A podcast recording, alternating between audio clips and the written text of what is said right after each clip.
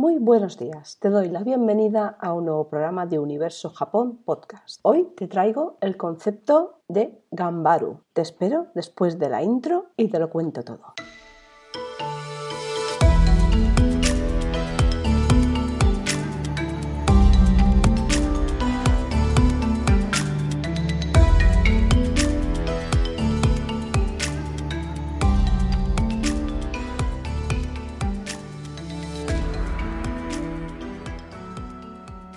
Hola de nuevo, ¿qué tal? ¿Me has echado de menos? Espero que sí. Esta semana el contenido es un poco menor que otras semanas, eh, pero llevo, llevo unas semanitas que tengo que hacer otros asuntos y creo que me va a llevar un poquito de tiempo y quizá cambie mi disponibilidad para grabar estos podcasts. Es algo que hago de manera totalmente altruista porque me gusta, porque disfruto contando cosas sobre la cultura japonesa, un poco extendiendo este amor que tengo yo por Japón y todo lo, que tenga que ver con, lo japonés y, y nipón. Y bueno, eh, me voy adaptando porque la vida es eso, adaptación, cambio y vuelta a adaptarse. En fin, nada, que me alegro mucho que estés al otro lado escuchando y te doy las gracias por ello. Y nada, recordarte que sabes que tengo todo este contenido y mucho más en la web universojapón.com, que me puedes escuchar en las diferentes plataformas de podcast, iBox, Google Podcast, Apple Podcast, eh, Spotify y como siempre, ya te digo, está todo en, la web, en el apartado podcast y poco a poco, pues bueno, en la medida de lo posible iré teniendo más contenido. Como dicen, el que hace lo que puede no está obligado a más. Y hablando un poquito hoy del que hace lo que puede, hoy traigo un tema que está bastante ligado con el concepto de hacer lo que uno puede es eh, la expresión eh, gambari que viene de la forma nominal del verbo gambaru. Es eh, un, concepto bastante controvertido en Japón. supongo que habrás escuchado en muchos películas, series. Si estudias japonés, seguro lo habrás escuchado el concepto de gambate o gambate kudasai, esfuérzate mucho, ¿no? Es seguro, seguro que lo habrás escuchado. Y bien, es un concepto que ayudó mucho a los japoneses eh, después de la Segunda Guerra Mundial a reconstruir ese país que había quedado totalmente destruido y convertirse en la poderosa nación económica que, son hoy en día. Los japoneses utilizan el término gambari con mucha frecuencia. Ello es el reflejo de ciertas características japonesas y algunas de ellas, pues bueno, pues tienen su parte negativa, porque en eso de esforzarse, pues bueno, si no lo haces con la debida dosificación, eh, puede resultar negativo. Y con todo esto, pues nos vamos a meter en el tema ya en cuestión. Te voy a empezar un poquito para, pues eso, contándote los antecedentes de Gambari. El verbo gambaru es una palabra de uso frecuente en Japón y que significa hacer lo mejor y aguantar, o sea, soportar, eh, seguir trabajando, seguir esforzándose. Ejemplos los podemos ver todo, todo el día, todo el tiempo en pues esa, esa, capacidad de trabajo que tienen los japoneses, esas jornadas larguísimas que tienen los estudiantes, que si primero voy a clase, que si luego voy a, a, las actividades de, pues bueno, de los clubs que, que, me he metido, yo que sé, de shodo, de, de inglés, de tenis, de diferentes historias, vamos, hay clubs para absolutamente todo y luego los que van a, las clases de refuerzo para sacar la mejor puntuación en los exámenes de acceso a, la universidad, ¿no? Realmente está presente hasta en la manera en la que se saludan o se despiden pues entre amigos, entre grupos, entre colegas de trabajo, pues eh,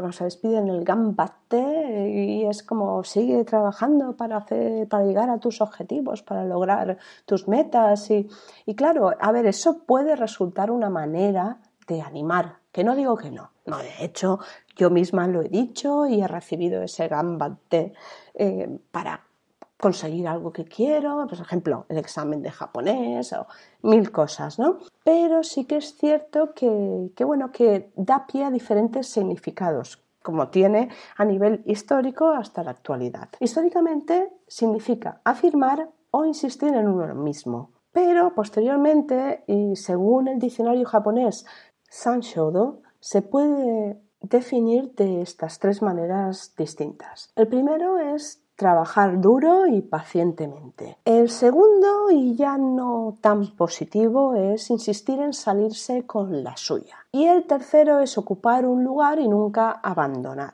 Basándonos en, estos, en estas definiciones eh, es como se ha tomado el término principal de Gambaru y eh, se han desarrollado eh, algunas teorías al respecto de cuál es el origen de la palabra gambari como tal. Hay eh, dos teorías básicas de todo ello, que es una en la que se argumenta que gambari proviene de gambaru, dividiendo entre gam y baru, forzar la vista, abrir bien los ojos, permanecer vigilantes, más o menos lo que viene a decir. Y la segunda teoría es la que sostiene que gambaru deriva de ga o haru, que es tener voluntad propia. Y ahí es donde vamos a la segunda definición, la de insistir en salirse con la suya. Esta expresión originalmente tiene la connotación negativa de afirmarse a sí mismo frente a la a las decisiones y normas del grupo. Según Amanuma en su libro Gambari no Kozou de 1987, Gambaru no tiene ningún equivalente exacto en otros idiomas distintos del japonés. Vamos, que no hay palabras para expresar exactamente todos los matices que contiene el concepto y la expresión gambaru en otros idiomas. Se puede llamar en diferentes, en diferentes idiomas de, muchas maneras. Eh, yo que sé, aquí en España podemos decir, venga, aguanta, sigue, no sé, algo así, ¿no? Pero realmente el concepto, poniendo por ejemplo el, español eh, en comparativa, no se puede decir que el concepto en español sea comparable a todos los matices que, abarca ese gambari, ese gambaru. Eh, de hecho, además, em, en, un estudio que se hizo comparando todo esto con la cultura estadounidense, también se dice que, bueno, que el término en la cultura norteamericana de persistir e insistir estaba cerca de, de ese significado, pero como digo y he dicho antes respecto al español, no cubre todos los, significados y los matices que abarca el término gambari. Además, eh, bueno, esto está incluso, incluso comparado con, otras lenguas de origen oriental o, otros países como puede ser China o Corea. Aunque bueno, últimamente Corea el nivel de exigencia, bueno, Corea del Sur, evidentemente, el nivel de exigencia es brutal bueno, y China también tiene un nivel de exigencia brutal a nivel eh, de estudiantes y a nivel de trabajo, aunque sobre todo a nivel de estudiantes. Pero bueno, esto con toda la occidentalización que ha habido, sí que es cierto que, que por suerte está cambiando. También me gustaría poner en comparativa, por ejemplo, las diferentes formas de pensar que se muestran entre la sociedad americana y la japonesa que están presentes en dos refranes fundamentales, que son bastante famosos en América y en Japón. En Japón se dice que el monje que no trabaja no debe comer. Y en América dice que todo el trabajo y nada de juego hacen de Jack un niño aburrido. Bueno, esta es la traducción del, del americano, del inglés americano. Amanuma, que, es, eh, que te he dicho antes, dice que, bueno, que, efectivamente eh, se ha visto que el tener tiempo libre, el, el, no hacer nada, el estar ocioso, el no trabajar, que produce en los japoneses una sensación desagradable. Es decir, que suelen ver como el tener tiempo libre como un desperdicio, ¿no? incluso a veces como una vergüenza y se sienten incómodos. Es bastante conocido el hecho de, que, bueno, mm, en Japón tienen una semana bastante de, vacaciones y demás, que es la, famosa semana de la Golden Week. En, en, la cual, pues bueno, todos los japoneses se ponen las vacaciones por montera y ya, bueno, pues eso, a descansar. Pero claro, a descansar de manera relativa, porque es que trabajan tan duro y tantos días y tantas horas que realmente si haces un cómputo de todo lo que han trabajado todavía tienen pocas vacaciones. Pero es que en muchos casos el hecho de tener vacaciones no significa que tú estés de vacaciones, sino que te dejas esas vacaciones para un momento en el que tengas alguna enfermedad, alguna gestión obligatoria que hacer, alguna cosa que no puedes hacer en tu horario laboral, con lo cual la dejas postergada para esos días. Esos días no son vacaciones realmente, porque tú no los dedicas a un tiempo libre, tú no los dedicas a un hobby, a... no, los dedicas a hacer otra obligación, o sea, llámala X, llámala obligación médica, obligación familiar o como tú quieras llamarla. Realmente no son vacaciones al uso. Y mucha gente incluso se siente allí un poco mal por e, el hecho de estar de vacaciones mientras sus compañeros están trabajando, ¿no? Y, de hecho, bueno, es, conocido la costumbre japonesa de, cuando vuelves al trabajo después de unas vacaciones traerle un detalle, normalmente un detalle alimenticio, un, dulce o algo así a tus compañeros de trabajo, ¿no? Y de alguna manera agradeciéndole el que hayan estado trabajando mientras tú has estado tocándote la seta por decirlo de alguna manera. Entonces, en este caso suena un poquito raro, ¿vale? Pero es que, es que es así, o sea, hay que explicarlo con todas las letras. Aparte de, bueno, lo que estoy comentando a nivel de trabajo y de vacaciones, hay que tener en cuenta también la semana escolar de, los niños japoneses, ¿no? Eh, hasta hace bien poco, estamos hablando 20 años para atrás, no existía la semana escolar de cinco días como tal. Y de hecho, todavía hay escuelas en las que se va el sábado a clase.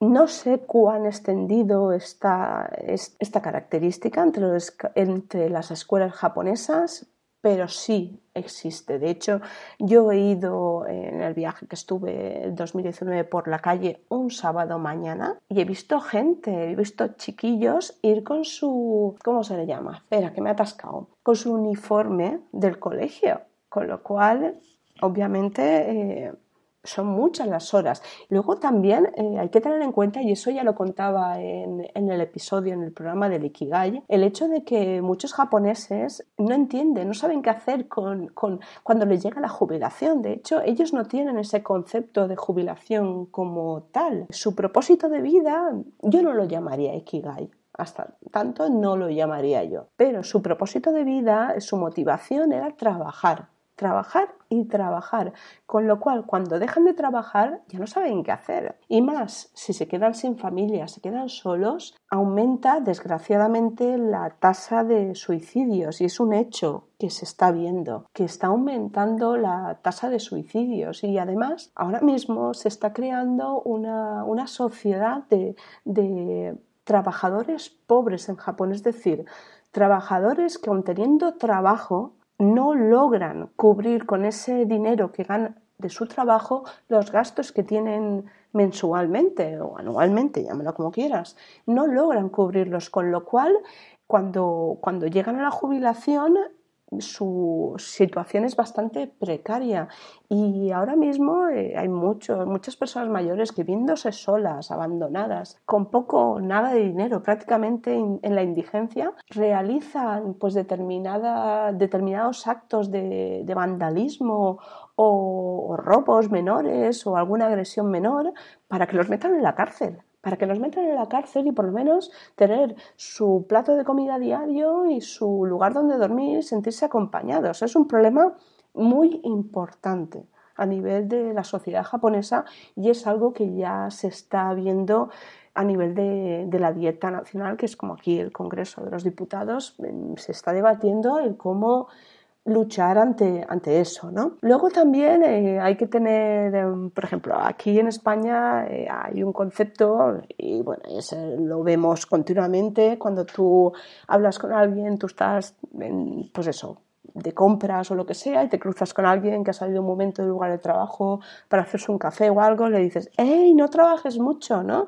La expresión es, como comparable con la expresión americana de eh, take it easy, como mm, tómatelo con calma, ¿no? Eh, o don't work too hard, no trabajes demasiado, ¿no? Pues es eso, no trabajes mucho, ¿no? Que trabajar es malo o algo así.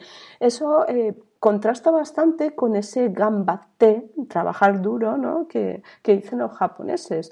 Y, pero realmente em, ni una cosa ni la otra. Es decir, si queda en una expresión, no trabajes mucho, pues está muy bien, porque tú tienes que hacer tu trabajo, lo tienes que hacer bien, pero no con ese ansia, con ese, ese momento eh, en el cual llegas a agotarte. Relativo a esto, también eh, me gustaría explicar un poquito en, las tres razones de, ese origen cultural del espíritu del Gambari. ¿no? Es, y hay tres, razones fundamentales por las cuales la, sociedad japonesa es como es. ¿no?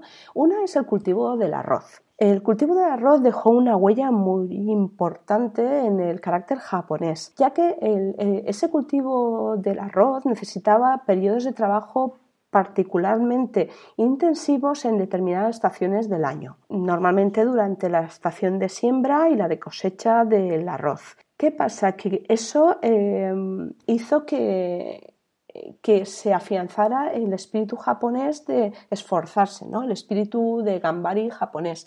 Luego también hay que tener en cuenta las condiciones geográficas que tiene Japón como tal. Son unas condiciones muy difíciles. Además, su clima es Japón.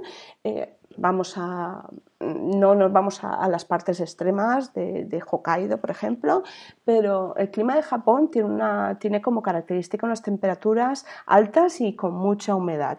Y además, si le unes a eso las condiciones geográficas, problemas miles. Es decir, desde, desde el punto en el que es muy fácil que con las lluvias de estas torrenciales, con los tifones y demás, los ríos se desborden, eh, los terremotos, eh, bueno, toda la cantidad de cosas que suceden en Japón y que han obligado a que se tengan que, de alguna manera, mm, poner en marcha lo más rápido posible de, todas esas calamidades y, salir adelante, ¿no? Es, es, su capacidad de resiliencia, ¿no? De, levantarse después de, un tifón de narices, después de un, de un terremoto que ha dejado devastada un, pues una zona de Japón, Claro, todo eso influye en, ese concepto de Gambari, de esforzarse por salir adelante ante las malas rachas y, todo eso, ¿no? Eh, no se pueden quedar quietos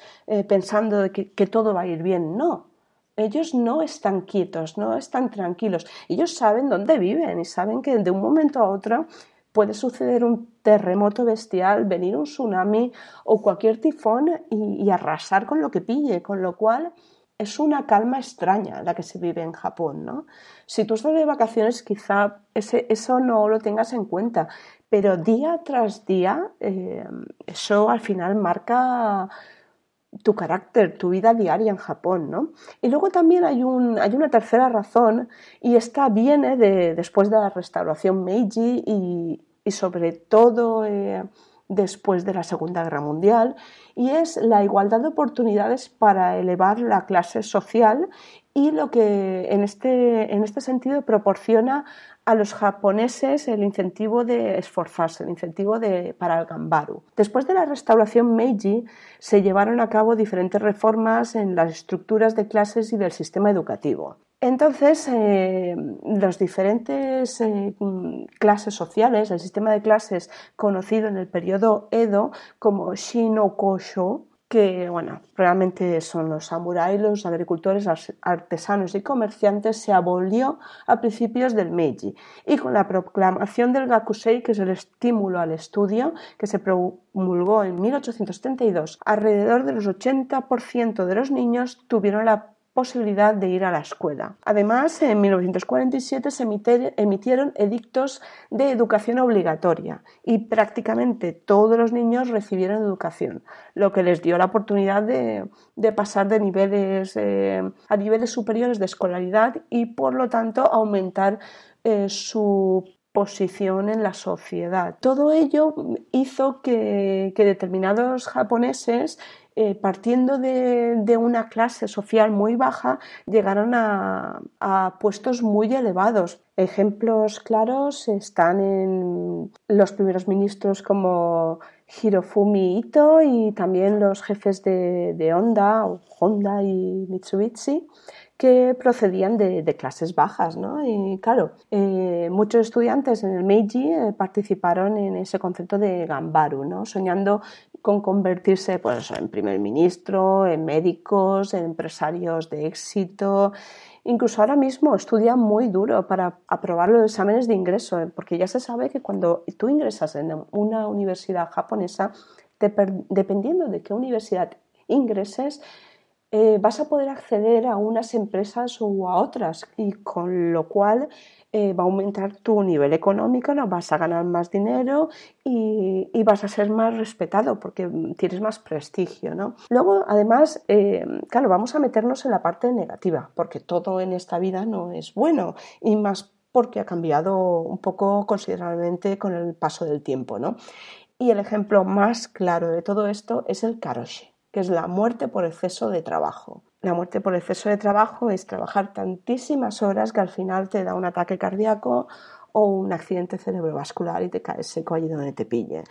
Eso es, una lacra que ahora está intentando el, gobierno japonés evitar y tiene un arduo trabajo por delante porque es como luchar contra, contra la tradición japonesa, los empresarios japoneses que, en las que pues de alguna manera se ve bien el calentar el asiento. No es que trabajen más, porque realmente la productividad no es algo en lo que la cultura del trabajo japonesa destaque, no, pese a las horas que trabajan, sino el, el hecho de estar, de no irte antes que tu jefe, ¿no? Con lo cual, pues bueno, eh, hay expresiones en japonés eh, que tienes que decir, por ejemplo, cuando te vas de tu oficina y te vas antes que tus compañeros, ¿no? Pero bueno, eso ya es otro, es otro tema. Se cree que, bueno, que de alguna manera si tú trabajas más horas, si trabajas, eh, pues pongámosle mm, horas extras, no tienes vacaciones, pues en algún caso pueden ser hasta ser necesarias, ¿no? Para que no te echen, ¿no? Y, es de alguna manera como que, tienes un prestigio, ¿no? Eh, no, es que yo trabajo mucho, pero es que en muchos casos es totalmente obligatorio. Obviamente estamos hablando de horas extras no pagadas, claro. Y luego también eh, el fanatismo. Ahí ya nos metemos en la Segunda Guerra Mundial, sobre todo.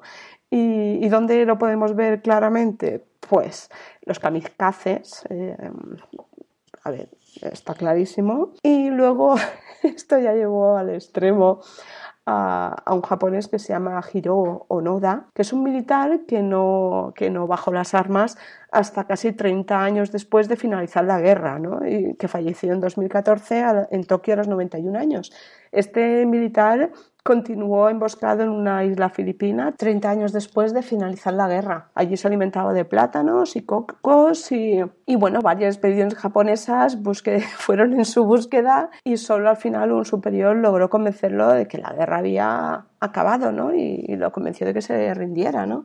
En fin, cosas como esta que pueden resultar un poco jocosas eh, no lo eran tanto en la Segunda Guerra Mundial y, fueron la explicación de, de cómo actuó Japón. ¿no? Pero bueno, sigo diciendo que esto es otro tema. Luego también eh, todo esto de, los japoneses frente al gambari ha ido cambiando y ha provocado que se vaya al otro extremo y ahora eh, el irse al otro extremo ha provocado varias situaciones problemáticas como el problema reciente de Gaku Hawkeye, que es el colapso del aula, y es decir, los, los estudiantes que, bueno, que han tenido una educación más relajada en sus casas y demás, y que llegan al colegio y, se comportan fatal. Tienen incluso acciones y lenguaje violento con sus maestros, no dejan dar las clases. Es ya un problema importante en Japón. Y luego también eh, el problema del absentismo, ¿no? Y, a ello va ligado también los hikikomoris, que son los,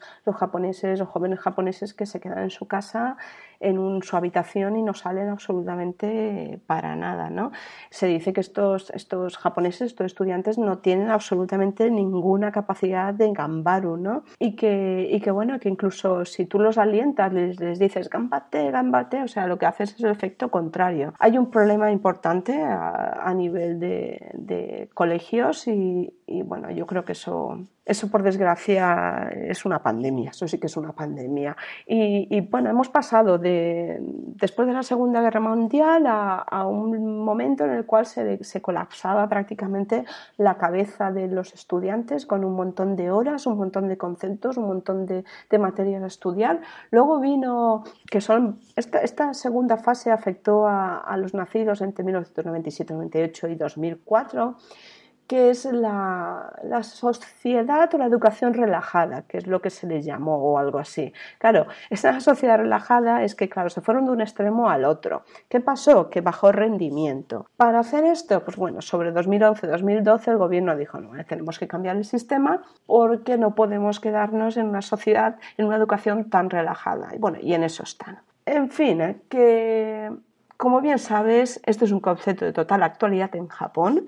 Se sigue trabajando duro, se siguen calentando los asientos y estando muchas horas en los lugares de trabajo. Sí que es verdad que la pandemia ha cambiado mucho todo esto, pero por lo que estoy yo atenta a, diferentes medios, a, a, diferentes gentes que viven en Japón y cuentan todo esto, se está volviendo a normalizar la gente está yendo de nuevo presencialmente a sus lugares de trabajo y bueno, pues habrá que, dejar que pase el tiempo, que las nuevas generaciones pues de alguna manera implanten una manera nueva de trabajar que, abogue por menos horas pero más productivas y, y bueno, y que se acabe con la tiranía, ¿no? Pero no sé yo, no sé yo, em, no es que no esté bien en Japón, es que no está bien en ningún lado. No sé, me ha pillado hoy negativa, perdóname. bueno, pues sin más lo voy a dejar aquí. Creo que ha sido un tema súper interesante del que podríamos estar mucho tiempo. De hecho, ya me he alargado más de lo em, habitual y de lo políticamente correcto. Lo voy a dejar aquí. Te recuerdo que puedes escuchar este y más programas en el podcast de Universo Japón, que lo tienes todo en universojapón.com que voy a ir de la manera que pueda subiendo contenido, que te agradezco muchísimo que estés ahí y que te espero en el próximo programa porque sin ti esto no sería posible. Arigato, mashita, matane.